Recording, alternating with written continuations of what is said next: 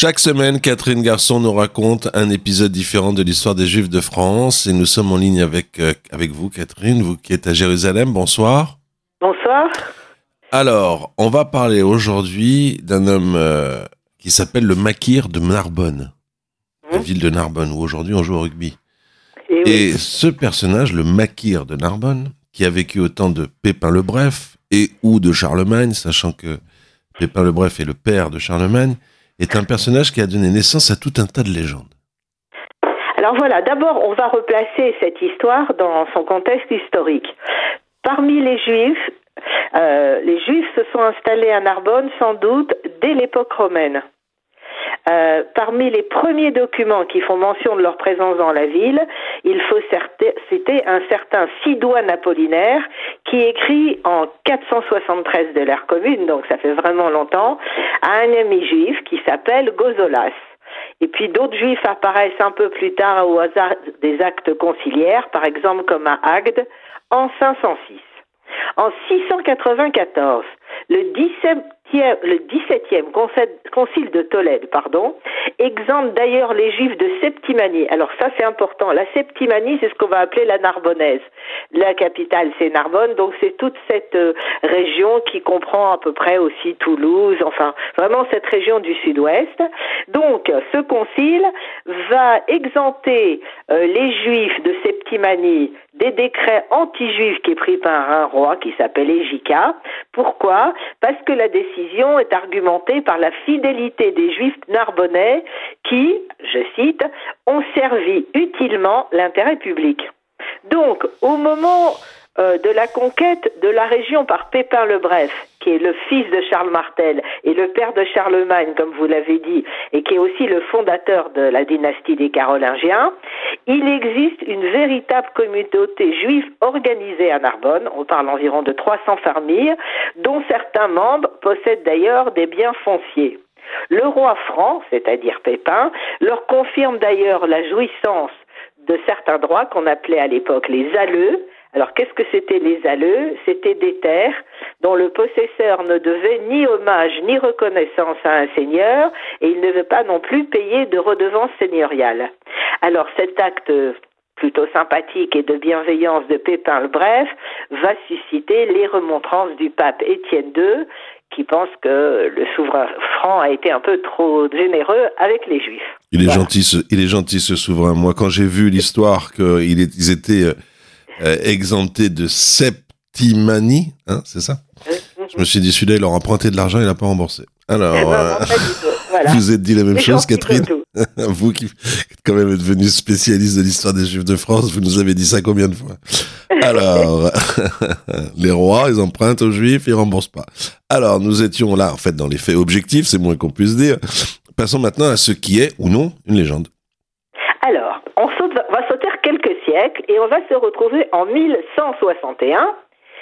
Et c'est l'année dans laquelle Avraham ibn Daoud, qui est un astronome, un physicien et un philosophe juif espagnol, il est né à Cordoue et il va mourir en martyr à Tolède, écrit dans son célèbre ouvrage Sefer HaKabbalah, alors ça je vais citer. Ensuite, le roi Charles a envoyé au roi de Bagdad euh, pour lui demander de lui envoyer un de, un de ces juifs de la semence de la royauté de la maison de David. Il a écouté et lui a envoyé un de ceux-là, un magnat et un sage, Rabbi Makir par son nom, et Charles l'installa à Narbonne, la capitale, et l'y planta et lui donna une grande possession là-bas au moment où il la captura aux Ismaélites, c'est-à-dire aux Arabes, et il, Makir, prit pour femme une femme parmi les magnats de la ville, et le roi en fit un noble, et conçut pour amour pour Makir de bons statuts pour le bénéfice de tous les juifs habitant la ville, comme il est écrit et scellé dans une charte latine. Et le sceau du roi qui s'y trouve porte son nom, Carolus, et il est, en, il est en leur possession jusqu'à l'heure actuelle, n'oubliez pas, on est en 1161, le prince Makir y devint chef, lui et ses descendants étaient proches du roi et de tous ses descendants. Voilà, ça c'est le texte Ça, sur la lequel base. on va se baser. Ça, c'est la base. Alors, on va essayer de, de comprendre ce que vous venez de nous lire. La première question qui se pose, bien entendu, est qui est ce rabbi Makir? Alors, certains spécialistes estiment que Makir de Narbonne serait le descendant du Nassi Boustanaï. Alors, c'était qui le Nassi Boustanaï Qui était le premier exilarque, donc c'était les exilarques en Babylonie, oui, et qui c'est donc c'était le premier qui a exercé ses fonctions sous la domination euh, arabe, c'est-à-dire vers le milieu du, 6 du 7e siècle. Mais en fait, de ce Boustenaï, il y a plusieurs makirs qui sont descendus, donc quatre princes qui vont descendre de lui, et donc chacun d'entre eux pourrait donc être notre makir de Narbonne. Il y en a qui tranchent pour l'un, les autres pour l'autre. Je vais vous faire grâce de toute la généalogie et la descendance de, du dénommé dynastie Boustanaï. Bon. Donc, on va continuer. En admettant que Makir soit bien un des descendants de l'exilarque, sa relation avec Charlemagne, elle, est fausse. Ça, on le sait. Ah Parce que c'est pas faux complètement, mais c'est faux de, ce que nous dit le texte. Pourquoi?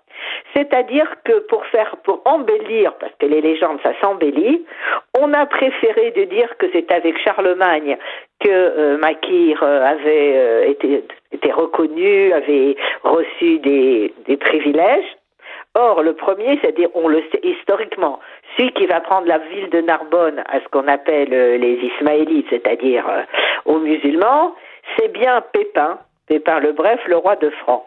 Et, on, dit que pour enrôler les Juifs de Narbonne dans sa, sa, pour qu'il l'aide dans la prise de Narbonne, contre et que pour garder aussi la ville contre les Omeyyades qui étaient pas loin, il aurait donc accordé des pouvoirs à Makir en échange de son aide et de celle de la communauté pour la conquête de Narbonne et pour le, fait de, la, tenir. Et en, 1000, en 768, donc la conquête de Narbonne, c'est 759, neuf ans après, Pépin le Bref va confirmer cette politique en allouant à Makir et à ses descendants des terres sur place. Certaines disent même un tiers de la ville de Narbonne. Il leur, donnerait, il leur aurait donné un tiers de la ville. Alors pourquoi Charlemagne, c'est pas tout à fait faux, c'est que cette même politique va être poursuivie par son fils Charlemagne, qui en 791 et probablement que le premier Makir n'est plus là, il va confirmer le statut de principauté juive et rend permanent le titre de Nassi, c'est-à-dire que les descendants de Makir vont être Nessim, des princes de, génération en génération. Alors, c'est de, une, alors, deuxième question, c'est de ce titre-là, titre de Nassi, parce qu'en hébreu ça veut dire euh, euh, prince, euh, mais ça peut aussi vouloir dire président, enfin bref, celui qui est le numéro un, quoi. C'est de ce titre que, et d'ailleurs, quand vous avez dit Exilart, vous, vous vouliez dire aussi la même chose, c'est de ce titre-là que va naître la légende d'un royaume juif en Septimanie? Tout à fait. Ah. Tout à fait. Il y a plein de légendes qui vont courir partout sur le fait que les Juifs avaient un royaume à eux était, euh, on avait fait des calculs, que c'était 700 ans exactement après la destruction du temple et tout ça. Donc va courir bien entendu beaucoup plus tard des légendes comme quoi les, les, les Juifs avaient un vrai royaume à eux dans le sud de la France. Or, c'est faux. Celui-ci n'existe pas dans le sens où nous nous l'entendrons, un royaume ou une principauté, c'est-à-dire des terres, etc. Et tout au plus, et c'est énorme déjà quand même pour l'époque, le prince des Juifs est maître d'une partie de la ville et aussi probablement de quelques terres plus lointaines, on dit même jusqu'à Toulouse. Il est aussi celui qui représente les Juifs de la province auprès de la cour royale ou impériale, ainsi qu'auprès des comtes et des seigneurs locaux. Donc c'est dans ce sens-là qu'il est le prince des Juifs, parce que il fréquente, il a des bonnes relations avec la noblesse locale, c'est clair, et il a des bonnes relations avec la cour, et il a effectivement des terres à lui, une partie de, des terres. Mais il ne règne ni localement, parce que ce sont les rois et les nobles qui prennent les décisions pour ce territoire de la Narbonnaise, de la Septimanie, ni a fortiori, comme certains l'ont fantasmé, sur l'ensemble du judaïsme du royaume de France. Il n'était pas roi des Juifs, euh, des Juifs euh, du nord de la France du sud, du sud. non, parce que après les gens ont étendu le royaume en disant qu'il était aussi le roi de tous les juifs du royaume de France, c'est-à-dire même de ceux qui habitaient dans le nord. Et ça, c'est vrai que c'est faux. C'est clair que c'est faux.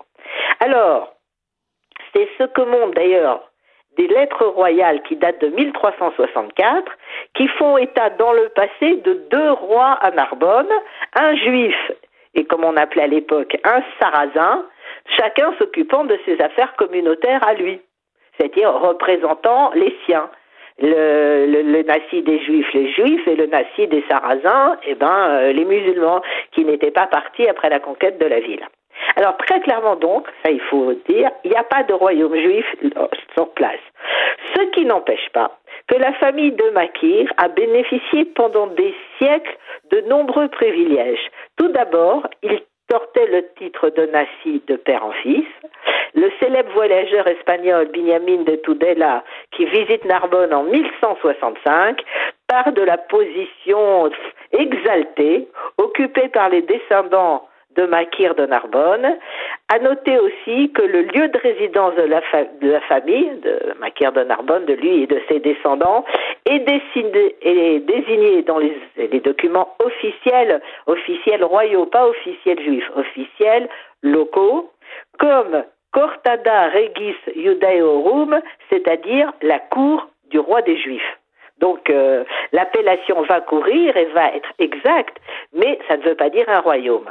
Alors, on dit même que Makir, dans, cette, euh, dans, son, palais, quoi, aurait fondé une école talmudique, une yeshiva, qui aurait rivalisé avec celle de Babylonie et qui aurait euh, attiré des élèves de nombreux endroits éloignés, mais en la matière, rien n'a été prouvé. ça a couru comme les autres légendes, mais il n'y a pas de preuves euh, réelles qu'il y a eu euh, que Makir ait, fondé une académie talmudique à, Narbonne. on, connaît des descendants. Après, va devenir un grand centre du judaïsme, ça c'est autre chose. Mais c'est pas, ça ne semble pas être euh, le premier Makir qui était là. Voilà. Et est-ce qu'on connaît des descendants à ce Makir alors, le même Binyamin dit Todella mentionne qu'il existait encore à son époque, dans le XIIe siècle, dans des domaines importants dirigés par les héritiers en titre de la ligne davidique, parce que si on revient au premier, au premier document euh, d'Abraham ibn Daoud, il est censé descendre, de descendre de David, de Beit David. Alors, qu'est-ce que dit euh, Binyamin de Tudela Narbonne est une très vieille ville de la Torah. Là-bas vivent des sages et des princes, à laquelle desquels se trouve Kalonimos, fils du grand prince Todros, de rose mémoire, et descendant de la maison de David, comme en fait foi son arbre généalogique. Alors, il y a un historien qui est spécialisé dans l'histoire de Narbonne, qui s'appelle Paul Carbonel, qui rappelle que Kalonimos lui-même disait qu'il était un descendant de Makir. Donc on voit encore au XIIe siècle la, la, famille de Makir continue à régner quelque part euh, sur Narbonne. Alors, la fortune, comme on dit, et le statut public des princes, des Nessim qui vont descendre de Makir, vont va drastement diminuer à partir du XIIIe siècle, ce qui n'est pas étonnant parce que peu à peu, il y a une dégradation du statut des Juifs euh, localement, mais leur statut d'aristocrate respecté durera jusqu'à l'expulsion de la communauté juive de Narbonne en 1306. Donc, tout le temps où il y aura une Narbonne juive jusqu'à les, descendants de Makir auront, auront une position privilégiée sur place. Il y a d'autres légendes hein, sur ce Makir. Alors, je ne vais pas vous les dire toutes, parce que les, parce que les, 3, les 99% n'ont aucun fondement historique. Alors, on va dire pour faire court que selon ces légendes, Charlemagne, donc on revient en arrière, aurait marié Makir à un membre de sa famille, sa tante, sa cousine, et donc que leurs enfants et leurs descendants auraient été des, des nobles célèbres, le comte de Toulouse, etc. J'en passe et des meilleurs. Mais faut voir que cette légende a la vie dure, parce qu'aujourd'hui encore, dans certains sites, on peut lire au sujet du prince George de Cambridge, le fils du prince William, l'arrière-petit-fils de la reine, le futur héritier du trône d'Angleterre. Alors qu'est-ce qu'on peut lire? À côté d'une photo, où il est tout mignon, il a 4-5 ans, oui, prince George de Cambridge, notre futur roi et arrière-grand, arrière-petit-fils de la reine Élisabeth II, descend en, ligne directe euh, du côté euh, masculin, mâle, quoi, des exilarques de Babylonie et des, rois juifs de Narbonne dans la, France du Sud en Septimanie. Donc il y a encore, euh, ça a été écrit il y a un an, ça, des gens, puisque vous dirai pas parce que comment on en arrive à la, à la, à la, royauté anglaise, ça passe par plein de détours historiques et c'est pas très intéressant. Mais il y a encore effectivement des gens qui peuvent écrire en 2019 et c'est pas des juifs, hein, que euh, le prince William descend des exilarques de Babylone et de Makir de Narbonne. Waouh. Bon. Et il paraît qu'on circoncis les enfants hein, dans la famille royale anglaise. Tout à fait. Mais je pense pas que ça vient de l'exilarque de Babylonie. Et de Narbonne. Catherine Garçon, chaque semaine sur Radio Shalom, vous nous racontez une histoire, une, euh, oui, un épisode, une histoire euh, différente de, des Juifs de France. Et donc ce soir, on a entendu parler du maquir de Narbonne à l'époque de Pépin le Bref. Donc euh, on peut pas dire que c'est vraiment hier, c'est avant la France d'ailleurs, parce que c'est, ce sont des Carolingiens. Catherine Garçon, vous qui êtes à Jérusalem, je vous remercie. Bonsoir à vous. Bonsoir.